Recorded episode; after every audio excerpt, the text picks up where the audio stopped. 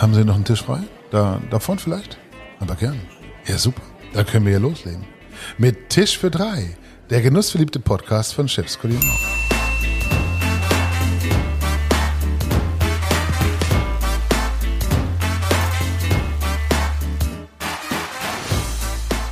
Jungs, wir sind jetzt seit einem Jahr mit dem Tisch für drei unterwegs und ähm, wenn ich mich recht zurückerinnere, ey, das waren schon Festtage, oder? Highlights, die wir das ganze Jahr über erlebt haben. Man, mega, wir sitzen jetzt zusammen, Versprecher erwähnen, ja, und ähm, Könntest mich gerade kneifen, ne? weil es irgendwie Ja. surreal ist.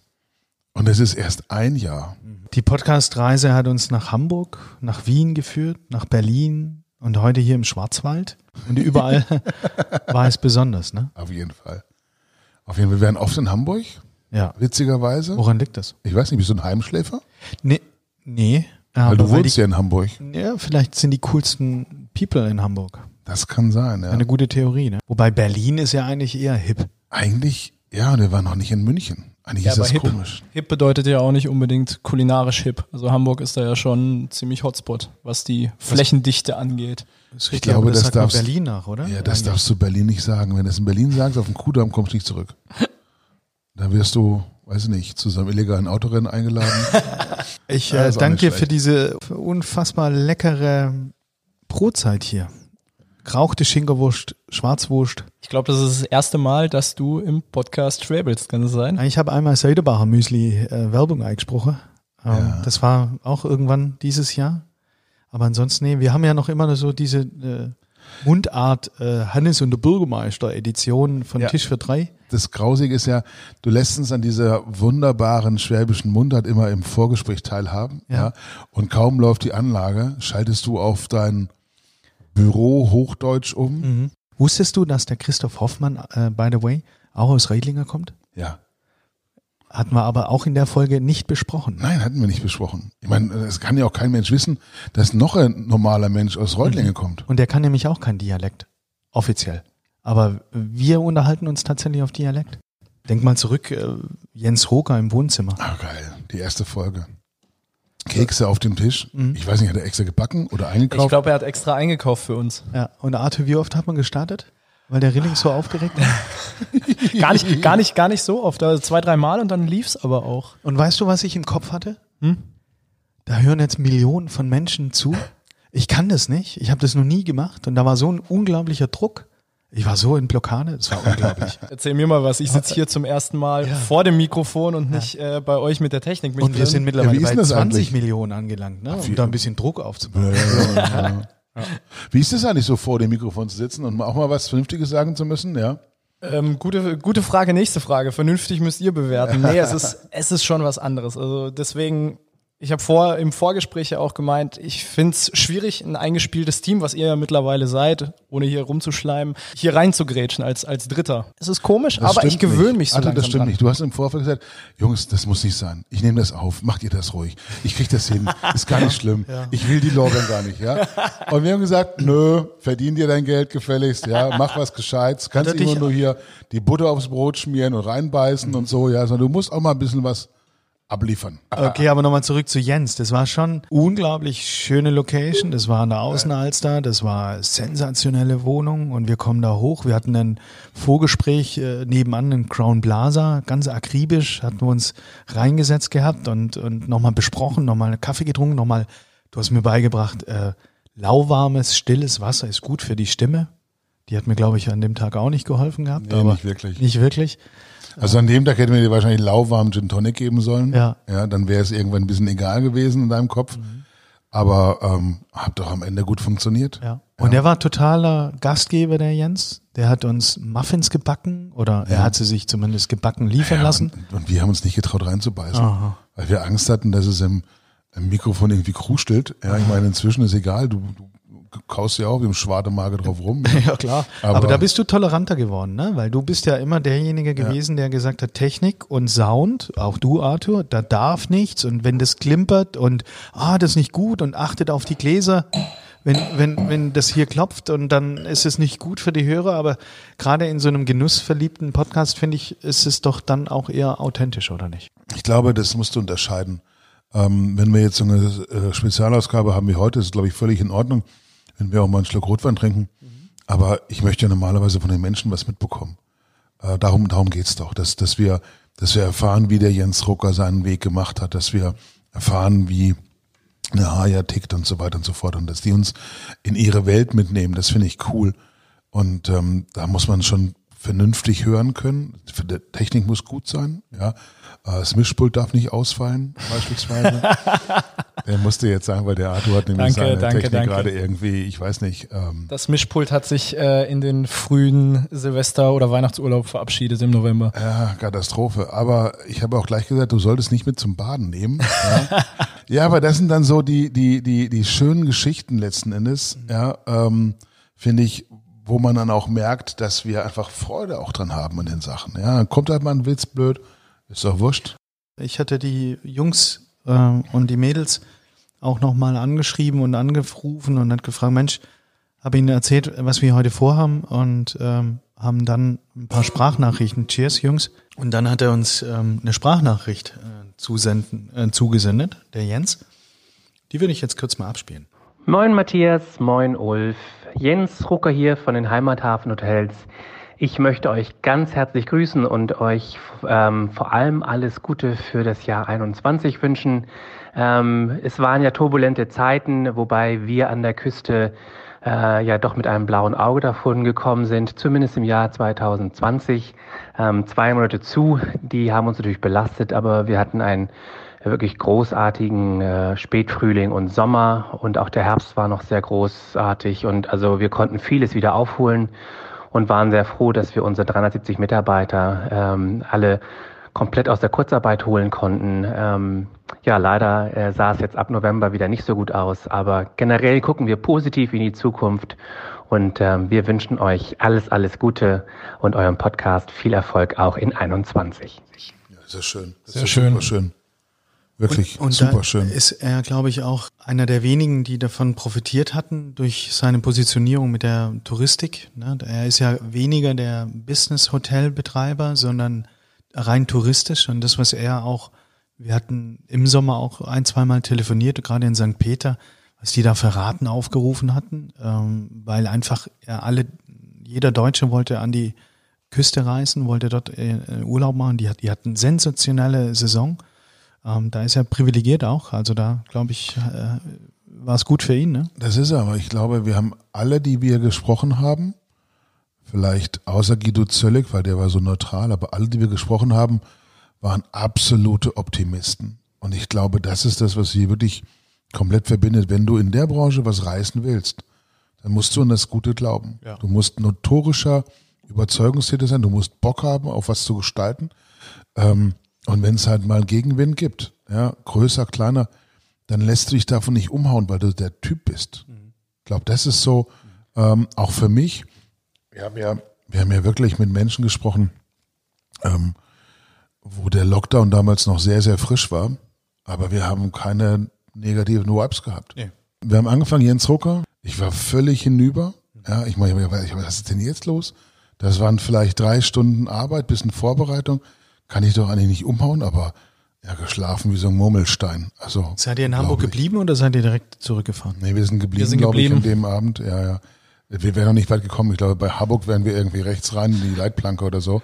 Ulf äh, fast gegen die Leitplanke, weil das so anstrengend war oder wäre dann wahrscheinlich und total fertig, mental leer, weil es echt unglaublich anstrengend. Es war für mich auch anstrengend. Aber Arthur, heute, heute sind wir Profis, Showbiz, zwei Aufzeichnungen. Business as usual. Also Okay. heute, heute gehört es ja quasi zum Leben dazu und ihr schafft auch nicht nur zwei Folgen, sondern je nachdem auch mehr. Weißt du was, wenn er das jetzt sagt, ne, dann gehen die irgendwo in der Unternehmenszentrale hin und sagen, wir haben eine tolle Idee.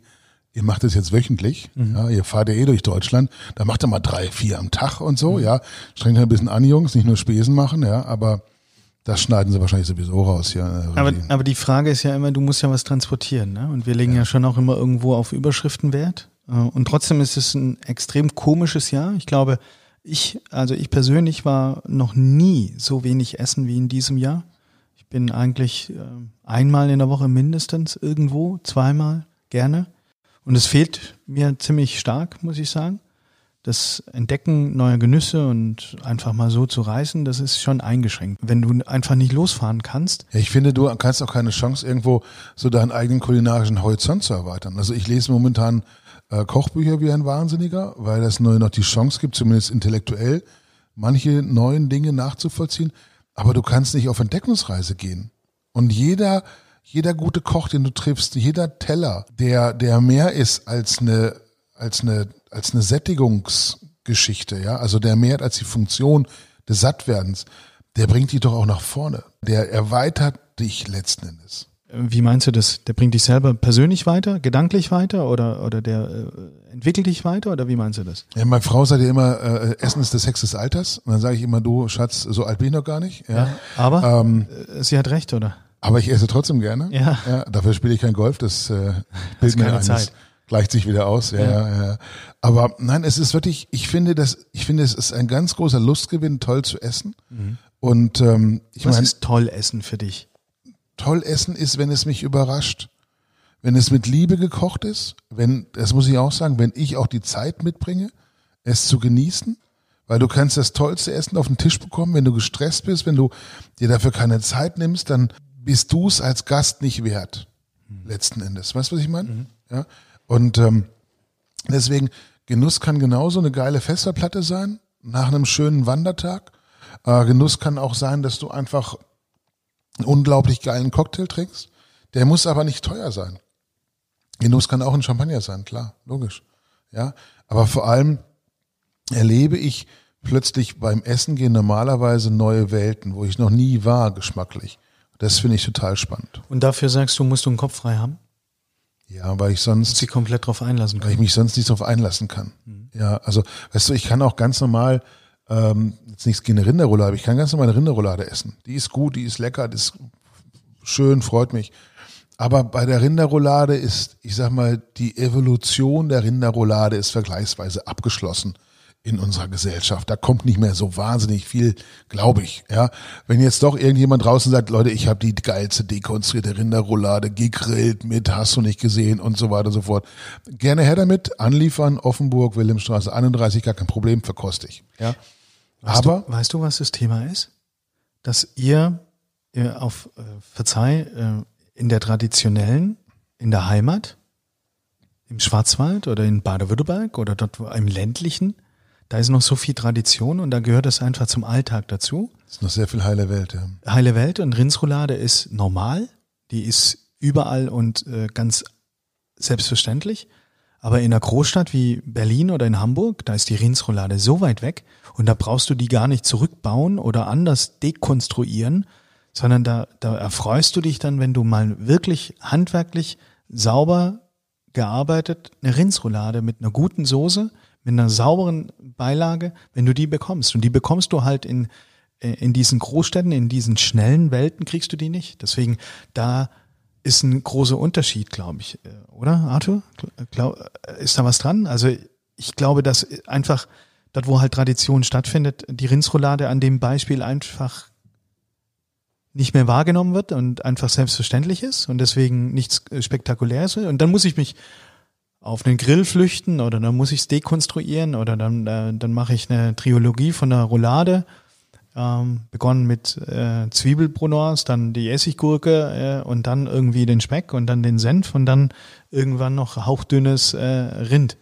Und dann baust du dir selber zusammen und dann bist du bei der Roulade, oder? Ich glaube, das machst du, wenn dir als Koch langweilig ist. Wenn, wenn du selber sagst, ich habe jetzt seit 20 Jahren diese Rindsrouladen zusammengewickelt. Ich will nicht mehr jeden Tag das Gleiche machen. Ich glaube, dann fängst du an, solche Sachen zu machen oder abzustumpfen. Ich glaube, das ist auch so ein Thema. Du magst nicht dein ganzes Leben lang das gleiche essen, aber auch vielleicht nicht das gleiche kochen. Du magst nicht alles so machen wie alle anderen auch. Ähm, ich glaube, dass wir in den Küchen da draußen ganz, ganz viele Menschen haben, ähm, die sich nicht nur als gute Handwerker sehen, was sie zweifelsohne sind, sondern die sich teilweise auch als Künstler sehen. Ähm, und deren Teller ist eine Bühne. Und auf dieser Bühne wollen sie eben nicht immer nur Schlager spielen. Dann, da muss er mal mehr laufen. Aber du wolltest den Arthur eben zu Wort kommen lassen. Jetzt äh, haben wir ihn schon wieder Wir äh, lassen ihn zu links Du musst, du musst bei uns beiden immer auch, so Ja, wie äh, der Ulf mir das heute vorgeworfen hat, dass ich ihn nicht mehr ausreden lasse. Da findet auch etwas statt. Das nehme ich als Kritik offen an und gelobe Besserung im kommenden Jahr. Aber jetzt ist deine Bühne. Genau, ist, Arthur, was ist, also die Arthur, was Frage ist jetzt, dich Genuss? die Frage ist jetzt eigentlich, was du sagen wolltest Ja, gerade. genau. Was, was, die Frage ist, was ich sagen wollte. Matthias, was wollte. Arthur eigentlich sagen? Hat er dich jetzt auch getreten gerade? Ja. Nein. Katastrophe, oder? Hat's wieder geklopft? Oder? was ist für dich Genuss? Rindsroulade? Traditionell? Ich habe einen Vorschlag. dekonstruiert? Wir trinken jetzt einen Schluck Rotwein mal lieber und, lassen Arthur darf mal antworten. reden. Arthur und darf ich, darf, antworten, genau. und ich Ja. darf antworten, was für mich Genuss ist. Ähm, beides. Also für mich, ich bin ja absolut nicht Experte in dieser, in, die, in der gesamten Food, Hotellerie, Gastronomie-Welt, weil, weil das einfach nicht mein Background ist. Für mich ist Genuss, wenn ich, wenn ich in einen Abend oder in einen Moment eintauchen kann und dann in einem Gericht, und das kann ein Fischbrötchen morgens um halb fünf in Hamburg sein, genauso wie es äh, irgendwie Sterneküche sein kann. Wenn ich mich voll und ganz da rein, so in, in diese, in diese Bubble von, von Genuss, von Geschmack, von, von Erleben. Und da ist nicht nur das, was auf dem Teller ist, was da stattfindet, sondern alles drumrum, wenn ich da voll reintauchen kann. Das ist für mich Genuss. Das kann eine Flasche Weißwein nach Tom Kagai bei Ulf in der Küche sein. Das kann aber auch genauso, wie eben erwähnt, Fischbrötchen in Hamburg sein. Das ist für mich alles gleichwertiger Genuss und manchmal gelüstet es nach dem einen, nach dieser traditionellen Küche. Häufig, wenn ich von irgendwo nach Hause komme, Andererseits aber auch was Neues zu entdecken und einfach in der, in der Großstadt irgendwelche dekonstruierten Sternegerichte zu probieren. Deswegen ist alles für mich gleichwertiger Genuss. Genuss ist auch nicht nur Mangiare. Genuss ist auch, glaube ich, das Zubereiten schon. Ganz ehrlich, wenn ich die Zeit habe, an einem Samstag auf den Wochenmarkt zu gehen oder ähm, in meiner in meiner zweiten Heim in Normandie auf den Fischmarkt zu gehen oder dahin zu gehen, wo die wo die Jungs anlegen mit ihren Kuttern, ja, und dann laden die ihr Schiff aus und dann sehe ich diese unglaublich frischen Tintenfische oder ich sehe, dass er seine Hummerkörbe hinten gestapelt hat und der hat äh, das Heck voll. Da fängt für mich der Genuss schon an mit der Vorfreude. Ja, und das ist in der Gastronomie auch nicht anders. Wenn ich, einen, wenn ich einen tollen Abend plane mit meiner lieben Frau, dann freue ich mich darauf schon, wenn ich anfange, dann quasi das zu organisieren. Ähm, manchmal habe ich das Glück, kenne die Menschen, kann denen noch ein bisschen sagen, hey, schau mal, können wir vielleicht das noch machen, das noch machen und so. Da Bist du so an. einer, du, Ja, ja, du, ja. du rufst im Restaurant an und sagst, was du gerne essen wolltest? Ja, ich bin da. Manchmal mache ich das, ja. Manchmal haben die Bock drauf und manchmal nicht. Mhm. Dann ist auch okay. Also ich brauche da keine Extrawurst, aber es ist einfach Du wunderschön. rufst schon mal an und sagst, ich hätte ist gerne. doch wunderschön, wenn du, wenn du sagst, was weiß ich, neulich hatten wir, hatten wir hier unser, unser Zehnjährigen und sowas, ja. Da rufst du halt an, sagst du, äh, äh, Francesco, wir haben Zehnjähriges, wir kommen zu dir und so.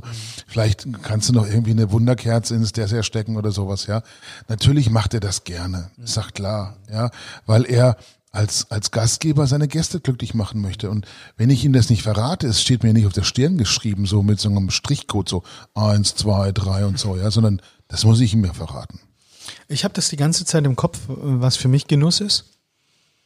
Und ich bin bei dir, dass ähm, das Rundum-Paket, Arthur, ähm, dass es stimmig sein muss. Ich bin aber nicht deiner Meinung, dass man unterscheiden kann zwischen demjenigen, der jetzt vermeintlich mehr Erfahrung hat in Genuss, weil er es im täglichen hat, und ähm, wie du äh, dich da geringer machst und sagst, du hast da nicht die Experience, weil das nicht, weil du nicht im Foodservice bist, sondern im Bankenbusiness. Ich glaube, alleine wie du in ein Fischbrötchen reinbeißt, wie du dein, dein Essen dir aussuchst, bist du auch äh, alleine, ähm, da rechtfertigst du jegliches äh, mitzudiskutieren, meiner Meinung nach. Für mich ist Genuss auch, ich schaue nie auf Speisekarte. Also wenn ich, ich recherchiere, ich lese, ich höre, äh, hören sagen, ähm, es wird dir äh, etwas weitergetragen, warst du da schon, warst du da schon, warst du da schon. Und dann mache ich da eine Tischreservierung und ich gucke noch nicht mal auf die Speisekarte vorher. Und gehe dann dahin und dann, ähm, da war ja auch mal irgendjemand äh, bei uns dieses Jahr, die dann auch sagen, okay, einmal das große Menü, ne? einmal die komplette Hafenrundfahrt und zeig mal, was du kannst. Wir hatten das in der Schweiz bei Meta, im Menü Surprise. Ich wollte auch gar nicht wissen, was es gibt. Aber das ist natürlich auch ein Punkt, da vertraust du einem Koch voll. Weil du sagst, es ist eigentlich egal, was er macht, es wird großartig sein.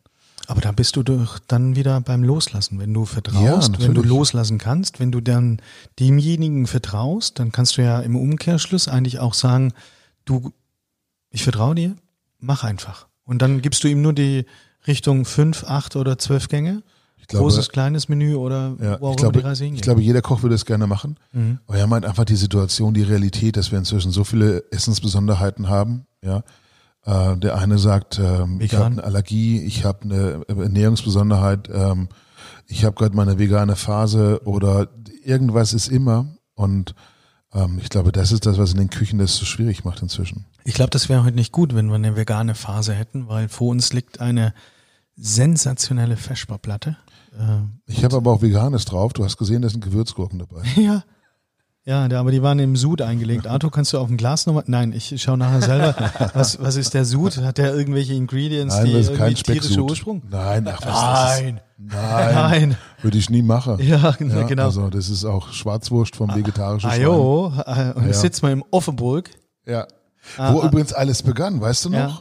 Es gab hier eine Episode null Ja, ähm, mit Dominik Müller, ja. die Hoga-Vorsitzender hier in, dem, in der Ortenau, äh, Ritter Durbach, tolles Haus, muss man sagen. Mehr als eine Stunde haben wir mit ihm als Testlauf gequatscht. Mhm. Und dann haben wir das Material nie gesendet. Das war eigentlich saudoof. Hattest du ihm das versprochen gehabt oder ihm da was nee, zugesagt? er oder? wusste, dass es ein Ja. Testlauf ist. Ja. Das habe ich ihm auch gesagt, ja. Ähm, und ähm, ich habe ihm an anderer Stelle mal einen Stein in den Garten schmeißen können. Ja. Dann sagen wir an der Stelle nochmal recht herzlichen Dank an die Hebamme nach Durbach. genau. Ja, Die. Hebamme von Durbach. Das wird ihn begleiten, ja. Und dann sind wir von der Hebamme äh, in Durbach, sind wir wieder zurück nach Hamburg. Oh ja. Und dann waren wir beim Boxer am Herd. Oh, Spezialtyp, ja. Ein geiler Typ, Thomas Absolut. Imbusch. Und ich habe in Erinnerung, ähm, dass wir da oben auf der Empore saßen. Ähm, wir waren wieder etwas überfordert, weil Nebengeräusche und äh, Jungs, ich kann gar nicht die Brigade nach Hause schicken, die müssen produzieren. Wir Die haben haben heute überhaupt nicht produziert. Die haben mit acht Mann haben die ihre Lüftung auseinandergenommen, irgendwie da draufgeschlagen. Das war unfassbar laut. Ich war völlig aus dem Konzept. Ja, Ja, du hast gerettet damals, äh, weil du, weil du Ahnung hattest, weil du ihn kanntest, weil du Ja. da ähm, zu Recherchezwecken dein Taschengeld hingebracht hast, Ja, um genau. dich da durchzufuttern. regelmäßig. Ja, Ja. regelmäßig. Ähm, und ähm, naja, aber das war speziell. Das war sehr speziell. Und dann kommt unten dieser Lieferant rein, Arthur, weißt du noch? Ja, ja. Und der dann die rote Fleischewanne da auf den, auf den Küchenblock drauf. Moin! Und im Hintergrund hörst du Stahl klopfen und, und die Jungs, wie sie unten, die ganze gesamte Brigade, wie die unten Gas geben und wir oben auf dieser Empore an einem kleinen Couchtisch sitzen Ja. und diese Folge aufnehmen. Da haben wir auch gelernt, dass wir aufrecht sitzen müssen, wenn wir sowas machen, über anderthalb Stunden sprechen. Ähm, bei unserem Bauchvorsatz in gebückter Haltung auf einem Sofa oder Sessel ist nicht ideal, oder, Ulf? Äh, dass du bei Bauchvorsatz auf mich zu sprechen kommst, äh, das war jetzt zu erwarten, das ist absolut richtig. Ähm, und das war auch für mich in der Tat schwierig. ja, also. Aber weißt du, was wir damals entwickelt haben? Den Aufnahmewagen. Wir haben ja so einen geilen Bus mal gebaut für einen, für einen, für einen Bekannten. Und, diesen Bus nehmen und dann die Gastronomen reinladen. Ja, der Bus hat sogar eine Bar, ich weiß es noch, die kann man, die kann man voll machen mit äh, gutem Stoff, also zum Beispiel mit äh, Früchtetee. Ja. Der amerikanische Schulbus. Ja, genau, Genau. Ja, genau, genau. Und dann da drin aufräumen oder darin, darin, darin aufnehmen, besser gesagt. Also erst aufräumen, dann aufnehmen. Ähm, das ist schon nicht schlecht. Kannst du einen Podcast als Roadmovie machen. Unser nächster Gast, da waren wir dann schon am Vorabend von Corona, oder? Ja, wir waren, wir waren noch im Soho-Haus, äh, glaube ich. Wir hatten uns ähm, an dem Tag verabredet gehabt mit Christoph Hoffmann. Ähm, da ist immer der Branchen-Award im Interconti in Berlin, der nennt sich äh, Hotelier des Jahres. Da trifft sich der Who is Who der Branche im Interconti. Äh, Judith Rakers moderiert immer den Abend, illustre, wirklich eine Wahnsinnsgala. Und wir hatten uns mit ihm verabredet und ähm, er wollte ja nicht auf die Baustelle im 25 House und wollte dann äh, lieber in einem ganz coolen Ort, wo er sich wohlfühlt. Und dann waren wir im Soho-Haus, mitten im Lockdown. Mit dem haben wir da im Februar ja aufgezeichnet dann, im allerheiligsten der alten SED-Bonzen. Ja, das hat dir, glaube ich, richtig geil gefallen. Das Ne? fand ich schon, das war spooky für mich. Ja. Weißt du, so ein alter Sack, ich habe das ja noch erlebt. Bist du politisch aktiv, dass dich das Nein, so bewegt hat? interessiert. Also wir sind tatsächlich, wir sind mit 13 von der Schule aus an die Grenze gefahren worden. Ja, das war 1989. Ähm, Bananen verteilen, Kaffee verschenken, Habt ihr gemacht? haben wir gemacht. Das ging von Gemeinschaftskunde, Exkursion nach, nach, äh, nach Brome, glaube ich, war das, oder nach, nach Helmstedt, ich weiß nicht mehr genau. Und dann haben wir da jedem Trabi, den wir gesehen haben, eine Banane gegeben. Also aber auch Schublade, oder? Damals war das nicht Schublade, damals war das eine gute Tat. Okay. Unsere Lehrer haben gesagt, das gehört so. Wenn du einen Trabant siehst, gibst du ihm eine, Tra eine Banane. okay. Heute würde man sagen, ist political nicht correct.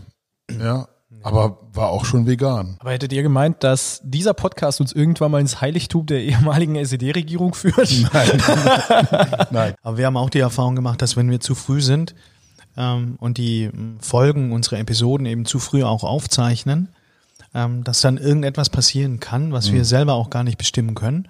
Weil wenn wir, und das war ja am Anfang des Jahres auch so, wir hatten den Benny Jürgens am gleichen Tag wie Jens Roker. Der hat uns auch eine Sprachnachricht äh, zukommen lassen. Die würde ich jetzt mal kurz laufen lassen. Hallo Matthias und Ulf. Ich hoffe, euch beiden geht's gut. Ich muss immer wieder an unseren spannenden ähm, Podcast denken. Ähm, eine tolle Begegnung. Ähm, kurz danach ging der Lockdown los.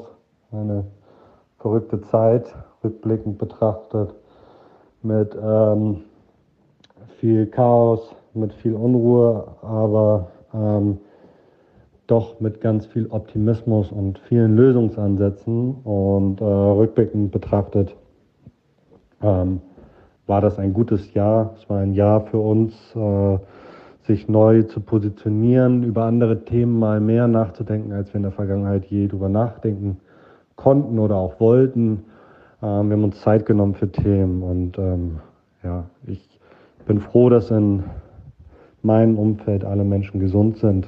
Ich glaube, das war für uns alle das Wichtigste, dafür zu sorgen, dass alle am Ende gesund bleiben, dass alle ihre Jobs erst einmal haben, wir sie nicht in Kurzarbeit stecken müssen, sondern dass wir mit dem Team gemeinsam diese Situation schaffen.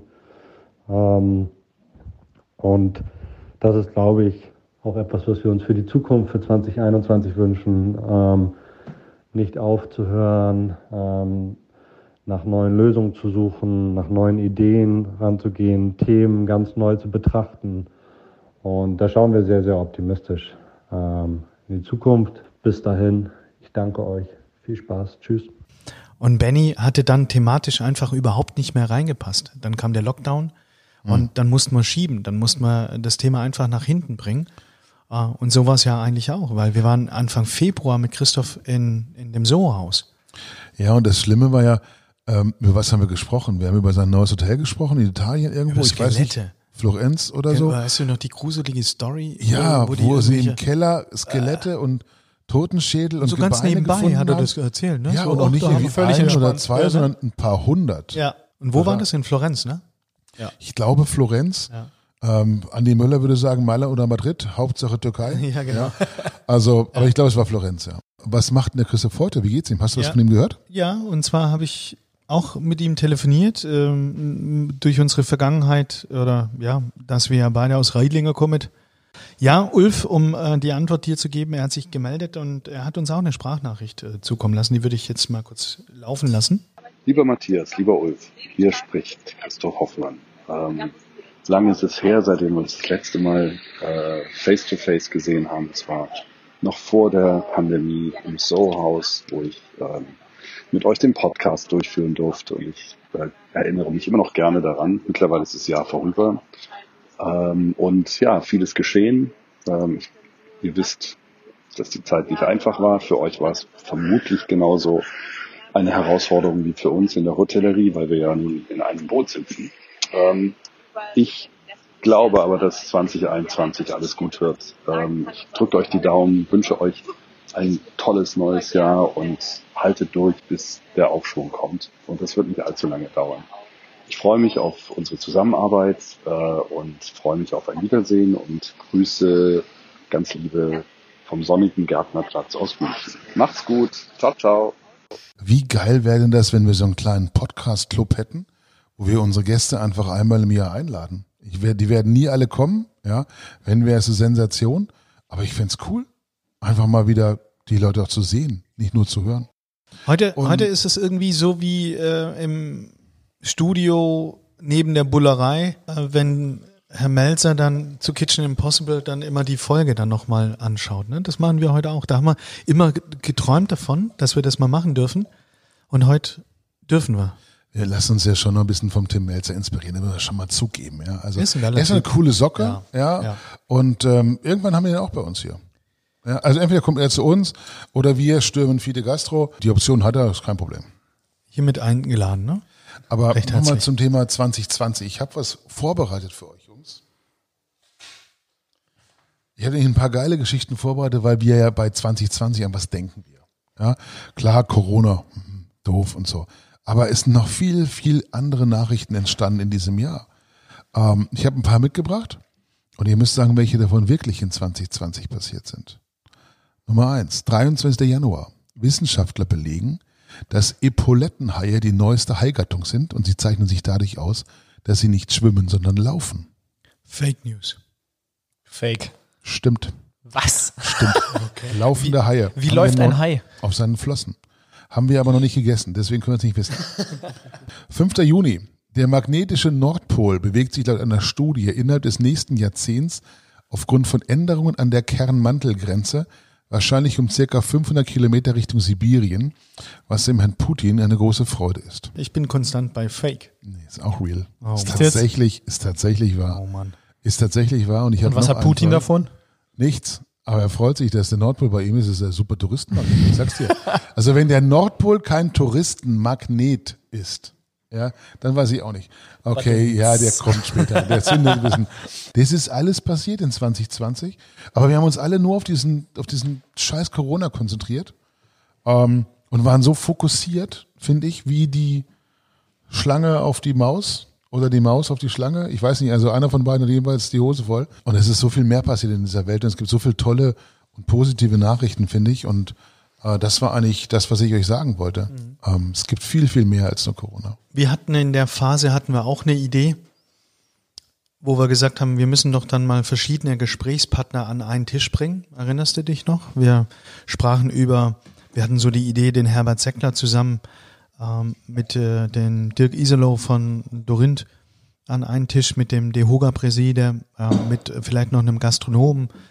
Ähm, das hat sich dann aber in Corona, in dieser ersten harten Lockdown-Phase tatsächlich äh, zerschlagen und äh, wir haben dann die Strategie gewechselt und sind direkt auf Guido Zöllig, dem wir ohnehin auch zusammenarbeiten und den hat man gefragt, ob er bereit wäre, mit uns zu sprechen und da erinnere ich mich auch noch, wir hatten am Abend vorher ähm, uns ähm, getroffen oder ihr seid angereist ähm, und das war schon irgendwie spooky, scary, weil die Stadt war ja auch schon über Corona-Richtlinien, die waren da noch nicht so extrem. Aber Berlin war wie ausgestorben. Ja, ne? Also Guido Zöllig war für mich auch eine ganz besondere Folge. Keine Autos, sowieso keine Passanten und ganz ehrlich, äh, super surreal. Ich erinnere mich noch, wir hatten uns verabredet in der Lobby Ja. und es war mir nicht gestattet, als Nicht-Hotelgast in das Gebäude reinzugehen. Ja. Und ich sagte, ich habe hier zwei Hotelgäste, die wollte ich treffen. Wir wollen uns in der Lobby sitzen. Nö. Ja. Ist gesperrt. Und das war das erste Mal, wo dann auch für mich damals Corona ankam und in seiner Auswirkung, in seiner Konsequenz, wenn du dann da halt tatsächlich auch eingeschränkt wirst, dass du dir überlegen musst, wo setzt du dich denn jetzt halt tatsächlich auch zusammen? Spontan geht nicht. In geschlossenen Räumen geht nicht. Wir hatten dann an dem Morgen Glück, dass die Sonne gescheint hat und dann sind wir, glaube ich, ein paar Meter gelaufen und nebenan war ein Park. Und dann saßen wir da im Park auf Sicherheitsabstand, weißt du noch? Wir haben darauf geachtet, dass das Ordnungsamt, wenn es denn vorbei käme, uns nicht äh, Verhaftet. Ja, verhaftet nicht, aber Ordnungsgeld war ja das große Thema. Das Also, ist, hat gerade angefangen. Ganz dort. ehrlich, für mich war das noch alles ganz schwer zu greifen. Ich hatte echt Angst.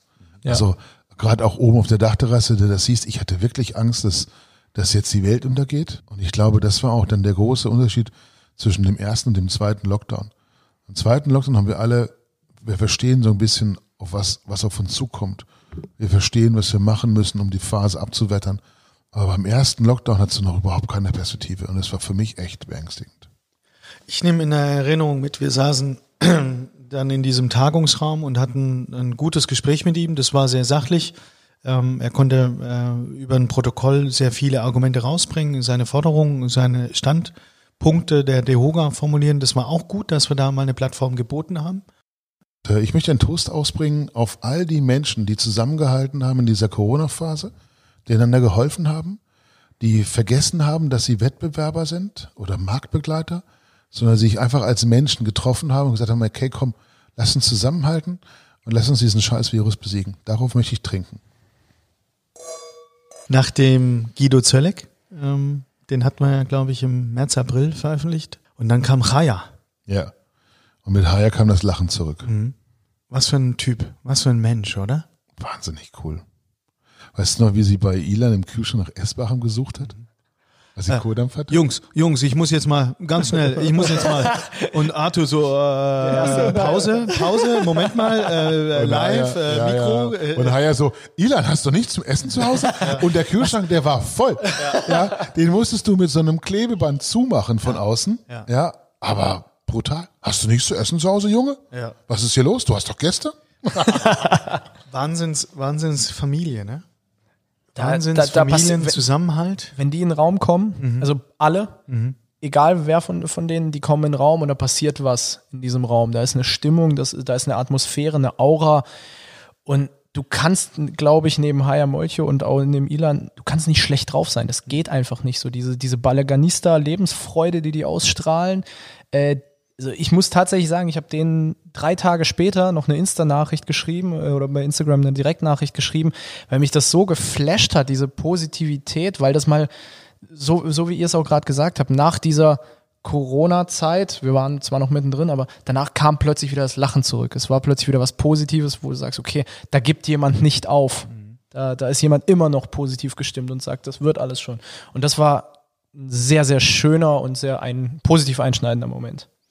Und ich hatte das Gefühl, wenn wir über Genuss reden, dass äh, am Naschmarkt, wo wir ja dann im Anschluss auch eingeladen waren zum Mittagessen, kommt ihr noch vorbei und wir kochen und, und dann hat sie uns da an den schönsten Tisch da an der Seite hingesetzt und waren dann schon wieder im nächsten Termin drin.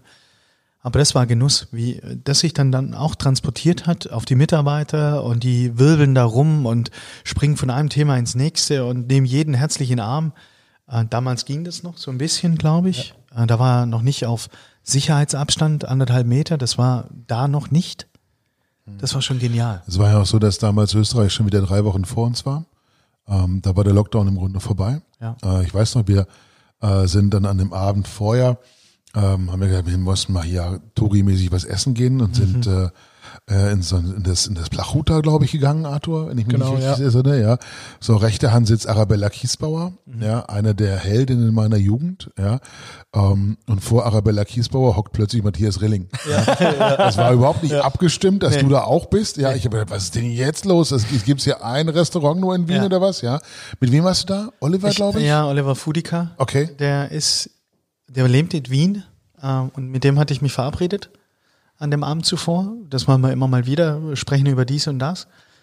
Und dann war halt, äh, ich war mittags ganz elitär noch bei Reitbauer und abends dann eben mit ihm verabredet und habe das Business dann eben gleich auch mit, äh, oder das eine mit dem anderen verbunden. Und ja, das war schon arg witzig, ne? weil wir hatten, wir sprechen uns ja nie ab, wenn ihr vorher anreist, äh, wollen wir was gemeinsam machen oder nicht. Da ist jeder so businessmäßig eingebunden.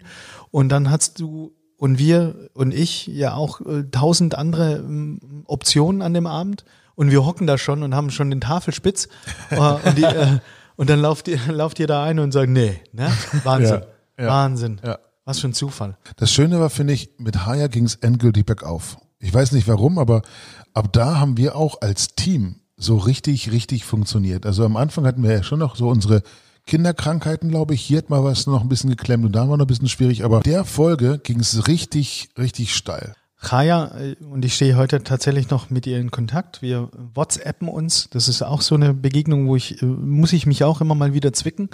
Weil wenn sie äh, im Fernseher gegen Tim Melzer kocht und wie, wie sie impulsiv und bei The Taste in der Jury und ich habe die bei mir hier auf dem Mobile in WhatsApp, ne? Und wir WhatsAppen uns hin und her. Und wir haben letztens eben auch äh, telefoniert gehabt und auch sie hat äh, mir eine Sprachnachricht zukommen lassen, ähm, die ich jetzt ganz gerne mal abspielen wollte, wenn ich sie finde.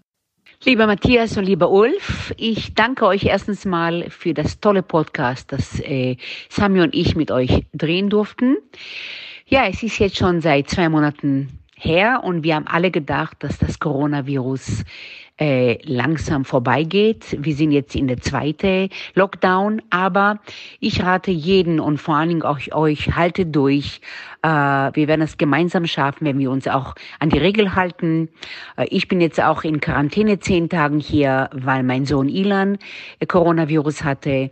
Er hat es leicht bekommen, er hat es gut überstanden. Wir hoffen, dass wir gesund bleiben und das Gleiche wünsche ich euch alle. Und ja, nicht den Kopf hängen lassen. 2021 ist ein neues Jahr und ich bin ganz sicher, dass es ein besseres Jahr wird. Und Corona hat uns auch viele positive Sachen gebracht. Äh, wir sind näher zu uns gekommen, wir haben viel nachgedacht, wir haben viel aufgeräumt und das ist auch eine positive, ja, Positivität. Ja, ich wünsche euch alles Gute und hoffentlich bis bald. Ah ja, klassisch. Aber weißt du, wer auch äh, hofft, dass 2021 besser wird? Mhm. Unser Freund Georg Bruch, mhm. der Mann mit den tausend Visitenkarten. Mhm. Aber dann der nächste, bei dem wir waren. Und ähm, das war auch nochmal eine besondere Situation, weil Catering ist halt einfach, die kamen gar nicht aus dem Lockdown mehr raus. Nee, sind sie heute noch. Äh, was du von Georg lernen kannst, ist äh, Risikoverteilung. Mhm. Ja, du kannst halt so ein großes Unternehmen nicht nur auf ein Bein stellen, sondern du musst halt dann einfach auch deine 20 Visitenkarten haben, weil wenn äh, die Visitenkarten 1 bis 5 nicht funktionieren, dann hast du halt im Zweifel Glück, dass es die Visitenkarten 6 bis 19 auch noch gibt und dass in denen eben das Geschäft noch weitergeht. Ich glaube, das ist etwas, was er dieses Jahr das erste Mal so richtig hat schätzen lernen können. Und der Georg hatte sich tatsächlich auch äh, aktiv mit eingebracht. Ne? Also in, in der Institution Alarmstufe Rot, da ist er vorne angelaufen und in Berlin am Brandenburger Tor hat er demonstriert, ist dorthin geflogen und hat sich dafür eingesetzt. Heute ist er immer noch recht aktiv. Also wer ihm folgt auf LinkedIn oder auf Xing oder auf Instagram, er, er äußert sich konstruktiv, er ist laut und es ist gut. Ähm, ich glaube, dass er kreativ ist, ja, ähm, und dass er durch seine Vielschichtigkeit tatsächlich es vielleicht auch einfach hat. Aber da muss er auch wieder sagen, das muss er erstmal abbilden. Gell? Also mhm. diesen Power muss er erstmal haben. Wenn das eine jetzt im Moment vielleicht nicht, dann die Kraft da rauszuziehen äh, und sich dann auf was anderes einzulassen, das ist schon Wahnsinn. Georg hat mir auch eine Sprachnachricht äh, zukommen lassen, die ist ähm, auch sehr aussagekräftig. Ich spiele die mal ab. Ja, lieber Matthias, lieber Ulf, ich sitze jetzt an einem trüben November, Sonntagnachmittag bei mir im Garten rauche eine Zigarre, ein Corona-Format in der Tat auch noch. Und ähm, ja, habe mich sehr gefreut äh, über euren Anruf und äh, die Bitte, nochmal so ein kleines Resümee zum Ende des Jahres zu ziehen. Unsere Podcast-Aufnahme ist jetzt ungefähr drei Monate, vier Monate her. Da haben wir alle auch noch etwas optimistischer in den Herbst reingeguckt, haben schon gedacht, das, was hinter uns lag, das, äh, das war schon der harte Weg jetzt festzustellen, dass es äh, ja, noch weitergeht. Wir ja auch äh, in eine etwas ungewisse Zukunft in den nächsten Wochen und Monaten gehen werden, als Gastronom, als Caterer, als Gastgeber. Ja, aber was, was bleibt uns anders übrig, als optimistisch nach vorne zu schauen? Also aus meiner Sicht. Wir haben glücklicherweise bis heute niemanden entlassen müssen. Wir sind äh, mit 230 Mitarbeitern in die Krise gegangen. Es sind immer noch 210. Einige haben uns verlassen. Einige Auszubildende konnten wir leider nicht übernehmen. Aber ja, das Gros ist noch da. 90 Prozent ist noch da. Und ähm, ich muss denen mal ein großes Kompliment machen, wie sehr die uns unterstützt haben und äh, wie sehr die für viele von denen auch in einer schweren Zeit, also ich merke ja, dass das auch für meine Mitarbeiter extremst belastend ist, die Angst um den Job, die Angst um die Firma. Ähm, wie geht's weiter, die Zukunft? Habe ich mich für die richtige Branche entschieden? Ist das noch meine Branche? Kann ich in der Branche bleiben? Und ähm, ich stelle aber fest, ähm, dass äh, wirklich das Gros unserer Mitarbeiter zuversichtlich ist und ähm, ja, auch wenn wir wissen, dass in unserem Bereich definitiv erst im zweiten Halbjahr nächstes Jahr wieder anfangen wird, sind wir alle sehr zuversichtlich, dass wir da durchgehen und mit den neuen Projekten ähm, wie Tippi, aber wie einige andere Dinge noch, die wir, die wir gerade auch noch anschieben, den Weg zurück in die, in die richtige Spur finden.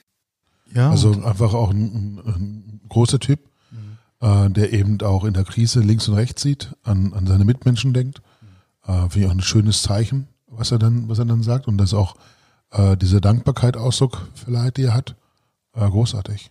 Dass er den Mitarbeitern dankt. Ne? Also ähm, bin bei dir. Einerseits dankbar, andererseits dann aber auch im Weitblick dann eben schon wieder in die nächste Unternehmung reingeht, die dann vielleicht auch nach Corona eine Daseinsberechtigung hat. Absolut. Und dann- was für eine schöne Steilvorlage auch zum Thema Weitblick. Unter dem wir eben schon bei Alarmstufe Rot waren. Da hat es mir ja schon in den Fingern, nicht wahr? Also dermaßen. Ja. ja. Also da, wo wir jetzt sitzen, wo wir jetzt aufnehmen, ja, ähm, hat für meinen besten Freund Kajakenjos und mich eine Reise begonnen, äh, die mit, der, mit dem Achtelfinale gegen Barcelona, dem 8 zu 2 hier begann. Ähm, Champions League Finalturnier in Lissabon, da saßen wir da vorne auf der Terrasse. Wir haben so einen kleinen Brauch, wir trinken ein B52 für jedes Tor, das wir uns erhoffen, ähm, dass die Bayern schießen. Das heißt, wir trinken immer eins mehr, als die Bayern schießen, weil wir ja immer noch auf das nächste Tor hoffen. Das war an diesem Abend dann das erste Mal neun. Ähm, wir haben dann auch das Spiel ein zweites Mal gleich gucken müssen, noch in der Nacht, ja, ähm, weil wir einfach so geflasht waren. Also da haben wir das Trinken eingestellt. Also nicht, dass ihr jetzt völlig falsche Dinge von mir glaubt, aber es war herrlich. Und dann saßen wir nach dem Champions League Finale zwei Tage später im Freihaus Brenner am Tegernsee und es betritt die Szene Uli Hoeneß. Wahnsinn. Und ich habe in Erinnerung, wer sah jetzt noch besser aus vom Feiern, ne? Da war es der Ulf, der tatsächlich Wahnsinns Bayern-Fan ist, ne? Ja, das, das bin ich schon ewig auch, ja. Also ähm, ich glaube bald 40 Jahre, ja, also knapp. Aber ähm, Diese Lichtgestalt, die dann da selbstverständlich reinläuft und sagt, Grüß Gott, guten Morgen. Guten Morgen, können wir So, loslegen. okay, wo machen wir's? Wo geht's los? Ja, genau. Ah, guten Morgen, Herr Hönes. das war schon kneifig mal, ne?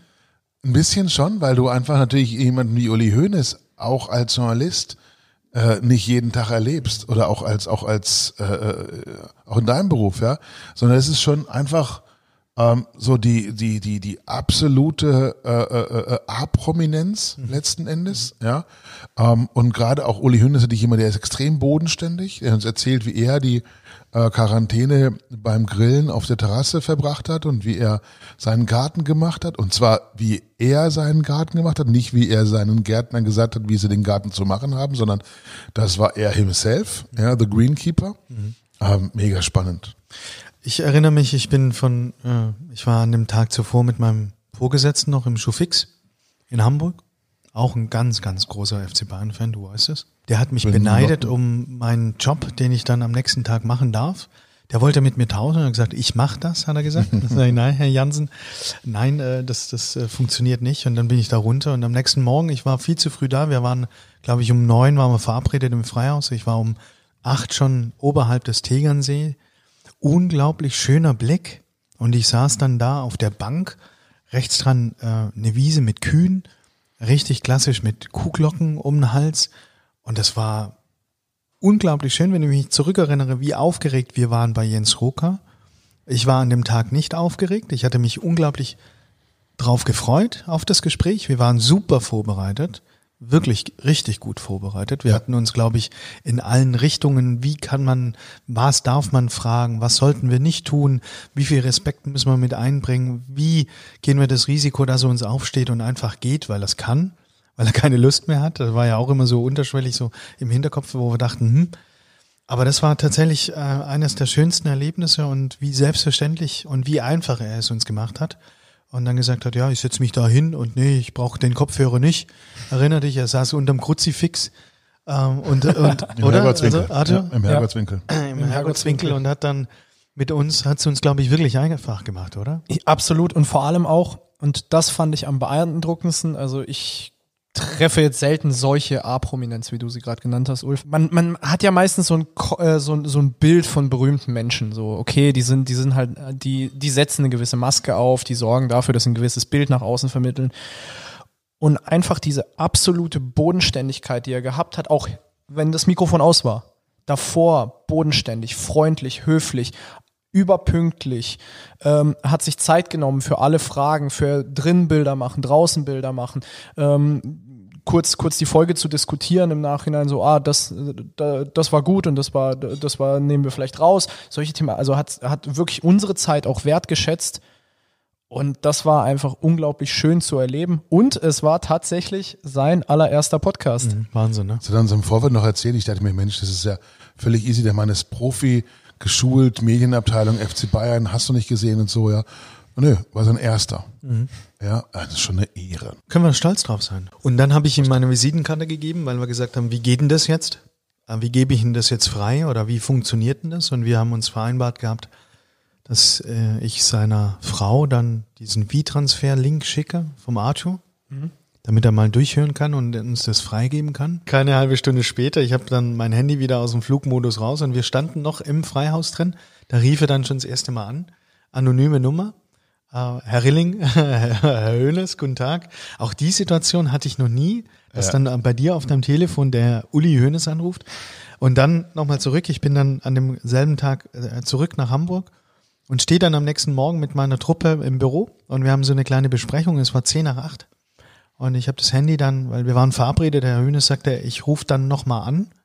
Und ich hatte das Handy dann eben immer in, in, in Sichtweite. Und dann klingelte es. Zehn nach acht am nächsten Morgen. Anonym. Und dann gehe ich ran, sage Matthias Rilling und dann sagt auf der anderen Leitung Uli Hönes. Und ich sage so, guten Morgen, Herr Hönes. Und meine Jungs im Büro gemeint, stell dir vor, du stehst da mit deinem Kollegen und äh, da ruft der Uli Hönes an. Ich habe ein paar Tage später eine zweite Frage gebraucht für die Geschichte damals dann in, im Magazin. Und das hat lange nicht funktioniert, weil es, weiß nicht, also jedenfalls klappte das nicht. Und ähm, auf den letzten Drücker klingelt dann morgens das Telefon. Ja. Und ähm, ich hatte am den Tage vorher mit dem Mitarbeiter immer wieder so ein bisschen Beef, äh, weil der aus dem, ähm, aus dem Homeoffice immer anonym angerufen hat und ich sagte mir, jetzt, jetzt ist er wieder dran, ja, und sag halt so recht bratzig äh, Tietke und auf der anderen Seite so, ja, Uli Hoeneß. Und ich so, glaube ich nicht. Nein. Und er so, doch, doch, Herr Tietke, ich bin es wirklich. Ja, und ich so, ach, du ahnst es nicht, wie tief kann das Loch sein, das ich jetzt versinken möchte. Heilige. Aber es war halt großartig, ja. Und das ist, ähm, ja. Schö schönes Erlebnis, was wir da hatten dieses Jahr. ja. Können wir dankbar sein. Ich glaube, ähm, bin gespannt, ob wir für kommendes Jahr auch wieder so einen A-Promi bekommen, ähm, den wir da ins Gespräch verwickeln können. Ich glaube, das war nie unser Anspruch, die wirklichen A-Promis, sondern wir wollten immer über Genuss reden. Und der uns da que- vors Mikrofon dann eben kommt, den nehmen wir mit ins Gespräch. Das war natürlich ein Highlight. Und dann wollten wir ja immer Hashtag Lemo Demo, letzter Montag des Monats, äh, Richtig. rausgehen. Auf den Montagmorgen gehen wir immer Go Live. Und dann kam Hashtag AHGZ. Und dann kam AHGZ und ich erinnere mich auch, ich sitze im Seminarishotel in Berlin. Äh, Ich war in meiner ersten WebEx-Telco um 8 Uhr und wir hatten über einen guten Kontakt bei der AHGZ einen Werbebanner ähm, installieren können. Der sollte eigentlich live gehen am Montag. Und, Yep. und die IT hatte es verbammelt und ging dann Freitag live. Ne? Ja, dann ist man halt Livre Demo. Keine Ahnung. Ja, aber dann musst du machen. Also dann kannst du nicht mehr, nicht mehr, nicht mehr zurückziehen. Da kannst ja. du- da kannst du Ding die ist Leute nicht draußen, stehen lassen. Ding ist draußen, es ist in der Welt, gib ihm und so weiter und so fort. Äh, damals ja auch schön, dass noch äh, Sport 1 berichtet hat und so weiter. Also ging ja auch in den Medien nochmal durch. War eine coole Geschichte. Was hattest du erzählt, Arthur? Wer hat's mit erwähnt? Der, der Fußball Micky Beisenherz. Ja, MLML, oder? Genau, Fußball MLM, MML, also Mickey Beisenherz auf Ja. jeden Fall, der Kolumnist bei, bei Stern und äh, ganz berühmte Internetpersönlichkeit, der viel in der Fußballbranche unterwegs ist und der hatte wohl äh, das erwähnt gehabt in einer Instagram-Story. Aber Jungs, ihr merkt, wir gehen so langsam in die, in die Liga hoch, ne?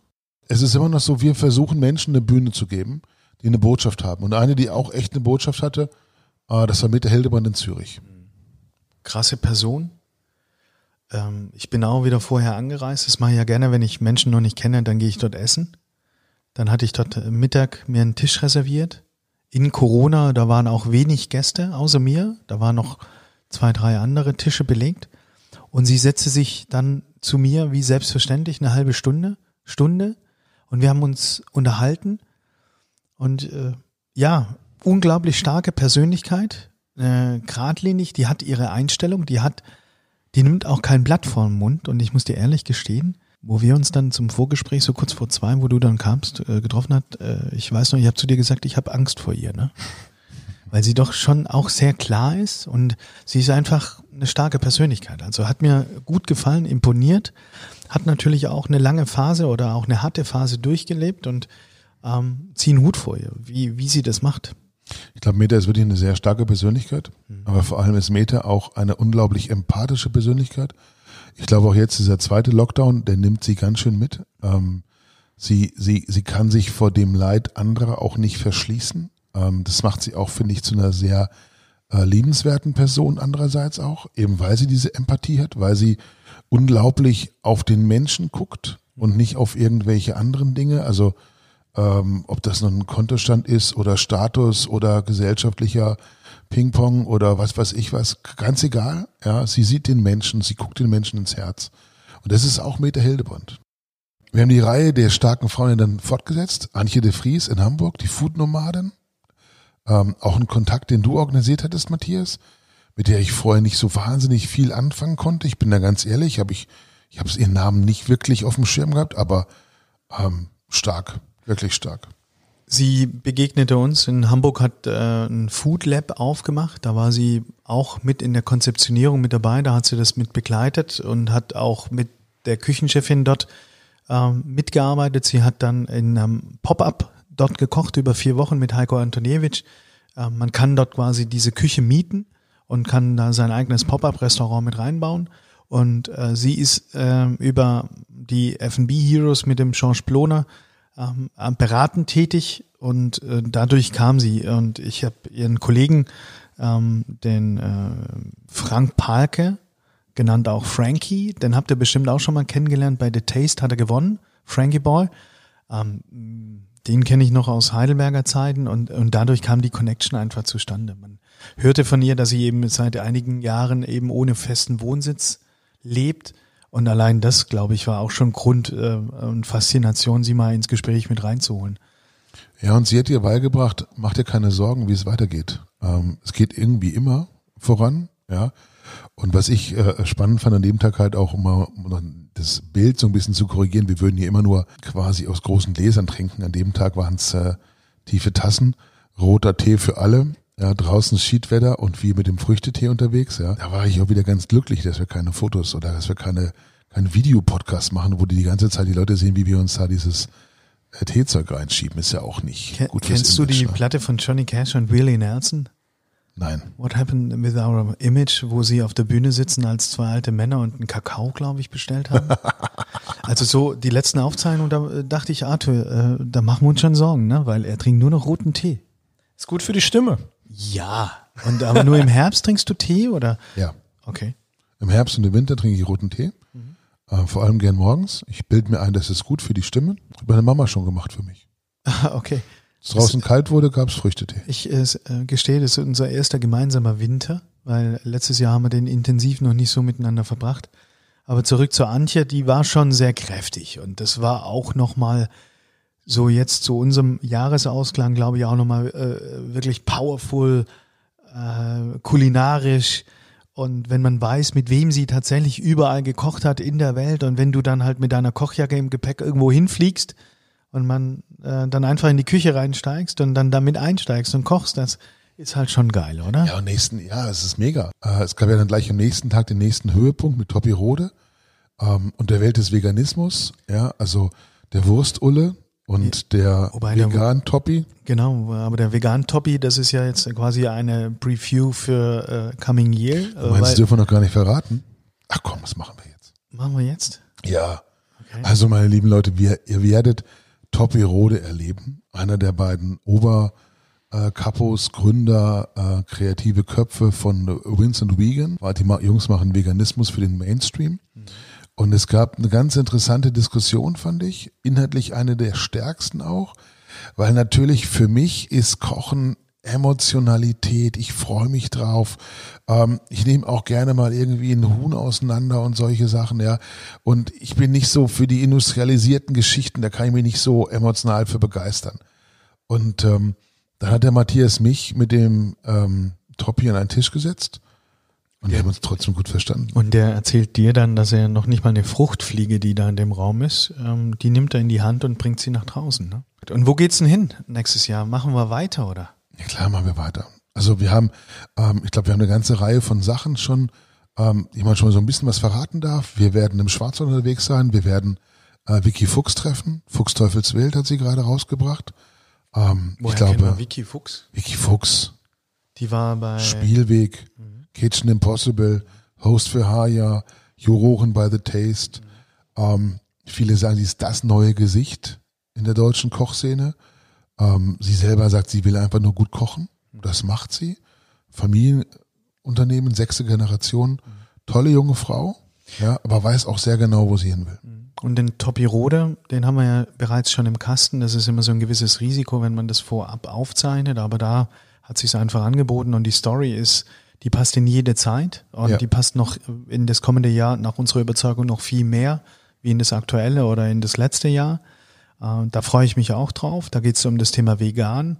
Dann im März ähm, werden wir mal einen Exkurs haben in Richtung eines ähm, Reiseführers oder eines ähm, es ist nicht der Michelin, es ist nicht der Punkt, Punkt, Punkt, sondern wir werden mit einem Chefredakteur da ins Gespräch kommen. Und dann haben wir tatsächlich auch noch äh, das Thema Demeter haben wir auf der Uhr äh, mit einem CO2-neutralen Restaurantkonzept auf der Schwäbische Alb. Es wird geschwäbelt werden. meine Ich glaube, Leute. das wird unser erster Mundart. Richtig, es wird der erste Podcast mit Untertiteln wird's werden, ja. Weil natürlich dann der Reitlinger und der andere Schwab, Ja. die werden so dermaßen einen da vor sich hinsäckeln, das ist unglaublich. Okay, Arthur, können wir da nicht mal ein ähm, Vorab-Insta-Post machen, vielleicht im März, April mit einem Voting? Wie wollt ihr diesen Podcast? Wollt ihr den mit Untertitel in Mundart oder wollt ihr den auf Hochdeutsch? Und dann kann man doch auf Insta auch abstimmen mit Ja und Nein. Und das man Natürlich wollen die Menschen ihn auf Hochdeutsch. Ja, warum? Das ist Blödsinn, das war gelogen. Natürlich wollen sie auf Schwäbisch, was glaubst du? Aber das Gesicht war schön, wie du geguckt hast eben, ja. Unglaublich. Nein, wir werden es so machen, ich mache den Simultanübersetzer. Wir werden bei dem Rhythmus bleiben, dass wir wieder Lemo Demo jeden letzten Montag des Monats wieder einen veröffentlichen wollen. Ähm, da bleiben wir uns äh, zuallererst erstmal treu. Ja. Äh, und dann gucken wir, wo wir äh, dann eben noch ins Gespräch kommen. Ich glaube, wir haben das eine oder andere drei Sterne bereits in der Terminierung, wo wir ins Gespräch gehen wollen. Also wir wollen dieses äh, Michelin-Start äh, die Champions League in, im Fine Dining eben auch ans Mikrofon holen, genauso wie die gut bürgerliche, oder? Äh, Matthias, was du noch nicht weißt, ähm, wir haben ja immer so einen kleinen äh, ähm, Spickzettel für unsere Sendungen, ja. Ähm, und äh, dir habe ich jetzt gestern einen Spickzettel geschickt, um ihn dann heute gegen einen neuen Spickzettel auszutauschen. Ähm, ich hätte nämlich den Arthur gebeten, heute mal den Schlussrambo zu machen. Ähm, und er meinte, dass die Ja, Leute ich- endlich auch mal uns beide kennenlernen sollten. Von daher dürfen wir jetzt mal die Fragen beantworten. Und ähm, um das Ganze ein bisschen schwieriger zu machen, wir dürfen nicht weiter sagen. Du musst bekennen. Und warum liegt mir jetzt das nicht vor? Also das war der Plan dahinter. Ach, das ist ja Zufall. Aha. Ist es wirklich nicht bei dir hab die, angekommen? äh, nein, ich habe die ganze Zeit gedacht, warum hat er jetzt da noch ein Blatt und ich nicht? Schönen Dank auch. Ja, sehr schön. Dann, dann darf ich den äh, Schlussrambo präsentieren. Äh, Berge oder Meer? Mehr. Mehr, eindeutig. Ärmelkanal. Am liebsten Ärmelkanal. Ostsee.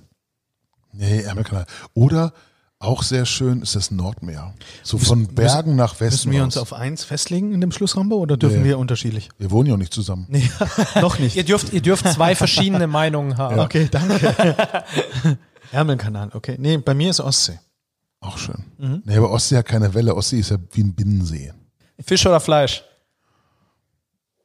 Fisch, eindeutig. Aber noch lieber als Fisch Meeresfrüchte. Fisch. Vorweg, Suppe oder Salat? Aber wenn so gute Rinderkraftbrühe mit Flädler ist, eine Suppe. Ansonsten gemischter Salat. Wenn Kartoffelsalat dabei ist. Salat im Sommer und ansonsten das ganze Jahr über Tom Kagai. Mit Tom Kagai kriegst du mich immer. Das ist brutal gut. Dann, die ist fies. Lieblingsessen, nur eine Sache. Du zuerst. Geisburger Marsch. Was ist das? Das gibt zwei Varianten. Einmal entweder eine Rinderbrühe. Meine Oma hat immer tatsächlich ähm, Bohnen mit reingemacht, Kartoffeln Mhm. und dann Rindfleisch gewürfelt, Spätzle und das Ganze in einem tiefen Teller serviert und dann ein bisschen frischer Schnittlauch geschnitten und Muskatnuss drüber gerieben. Andere Variante ist quasi ein Suppenhuhn ausgekocht und dann die ganze, den Stock als Hühnerbrühe und dann auch wieder Kartoffeln mit rein, das Fleisch mit rein, ein bisschen Gemüse mit rein, Karotte oder äh, eben Bohne und dann frische Muskat drüber äh, gerieben, lecker. Boah. Und wenn man es richtig machen möchte, dann noch ein bisschen Butterbrösel auch noch oben rein. Supergeil. Klingt ganz gut. Richtiges Emotionsgericht. Das Mhm. klingt so nach Kindheit. Mhm. Und ich habe jetzt jemanden eingeladen im Dezember, guten Freund, äh, zum Mittagessen, ganz klassisch auf 12 Uhr. Und dann habe ich gesagt, du, ich hole den Goldrand raus. Dann sagt er, was ist das? Dann sage ich, ich habe von der Oma, von meiner Käthe, tatsächlich den Goldrand geerbt und der steht im Schrank. Und zu äh, gewissen Anlässen kommt dann das weiße Porzellan mit dem Goldrand kommt raus und dann gibt's den tiefen Teller mit und dann mache ich den Geisburger Masch. Deswegen ist der gerade präsent. Lieblingsessen bei mir mit den richtigen Leuten ist ein Grünkohlessen. Ähm, zum einen deswegen, weil ich es hier unten im Süden halt fast nie bekomme. Ganz, ganz selten, Riesenaufwand, aber Grünkohl mit Bregenwurst, eine schöne Siglinde dazu. Ja, also großartige Geschichte. Schlimmste kulinarische Abart. Ich liebe Lakritz in jeder Form. Ähm, je salziger, je besser. Und manchmal nehme ich dieses Lakritz und äh, trinke dazu noch einen Wein. Und das ist für den Wein, das ist echt eine, echt eine Schande, weil ähm, der ist tot. Das, er hat keine Chance. Aber ich liebe Lakritz. Ich überlege gerade, die, äh, wie war die Frage? Kulinarische Abart. Also was andere Menschen als abartig bezeichnen würden, was du aber absolut toll findest. Ich glaube, ich habe eine Vorliebe auch so zum ein oder anderen an Innereien äh, und das äh, für mein Umfeld, wo nachweislich ja meine Frau gar kein Fleisch ist, ist schwer zu ertragen und wenn es dann eben in, in Niere ist oder sowas, das ist tatsächlich äh, schwer, schwer für mein Umfeld, wenn ich das dann esse und wenn ich dann noch zu Hause erzähle, wenn ich mal wieder unterwegs war und äh, äh, Beispiel hier über Thomas Imbusch, als der noch im Off-Club war, mit diesem mit der Leber vom Waller, die da so glibberig, so halb roh, äh, wenn es dann halt äh, tatsächlich auch schon so ein bisschen uh, schwierig wird auch zum Essen und wenn du das dann erzählst, das ist schon schwierig. Was würdet ihr nie essen? Schildkröten. Affe. Jetzt eine richtig fiese Frage. Lieblingskoch. Auch hier wieder nur eine Person. Vincent Klink. Authentisch, im Fernsehen immer so ein bisschen Picasso-like, immer so ein bisschen, die weiße Schütze ist immer, man sieht, wo er sich die Hände abstreift. Äh, wenn ich mich dran erinnere, dann ist er traditionell, vielleicht strittig, ja, weil er vieles eben aus der alten Welt immer noch auch praktiziert. Erinnere dich bitte an unsere Glasschälchen und äh, die ganz klassisch interpretierten Speisen.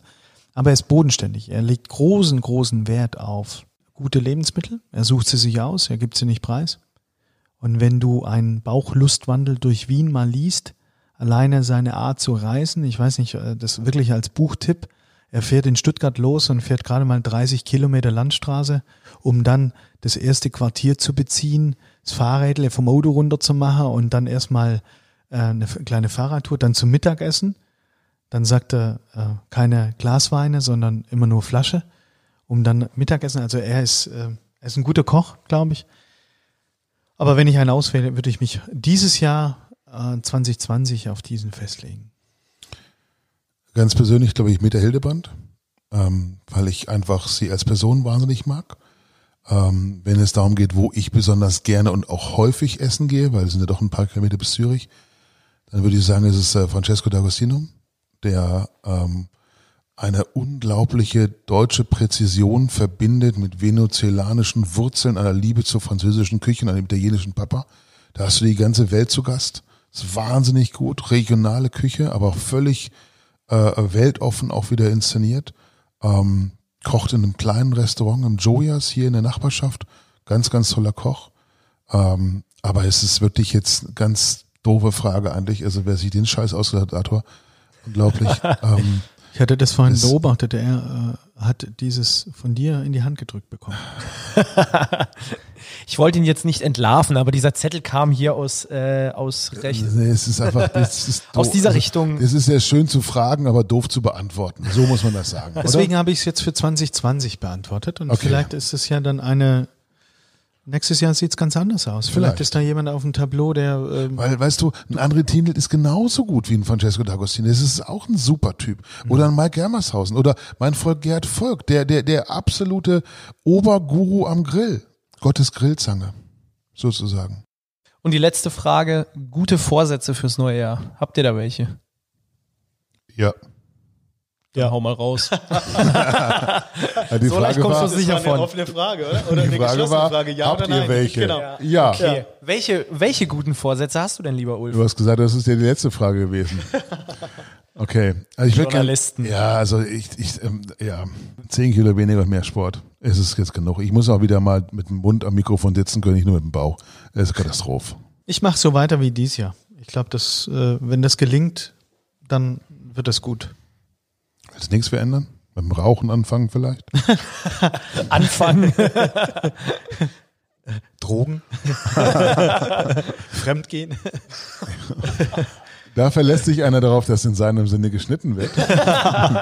Ja, nein, also nee, tatsächlich, ich halte davon eigentlich relativ wenig, gar nichts eigentlich, Vorsätze, weil ich hatte auch ein, zwei Jahre mir Dinge immer auch vorgenommen und es hat genau, glaube ich, drei oder vier Werktage ins neue Jahr gehalten und dann, ähm, nee, also Vorsatz, ähm, ich glaube, wenn wir alle so weitermachen und wenn es gut wird und so wie all die, die sich jetzt heute per WhatsApp-Sprachnachricht hier mit eingebracht haben, mit diesem positiven Ausblick, das kann nur besser werden. Und wenn wir fest dran glauben und wenn wir das auch nicht niederreden, negativ äh, zugrunde reden und sagen, das ist alles Kacke und wir sind alle am ärmsten dran und äh, jeder hat so das größte Leid und dann, wenn das nicht stattfindet, dann, dann wäre doch das auch ganz gut.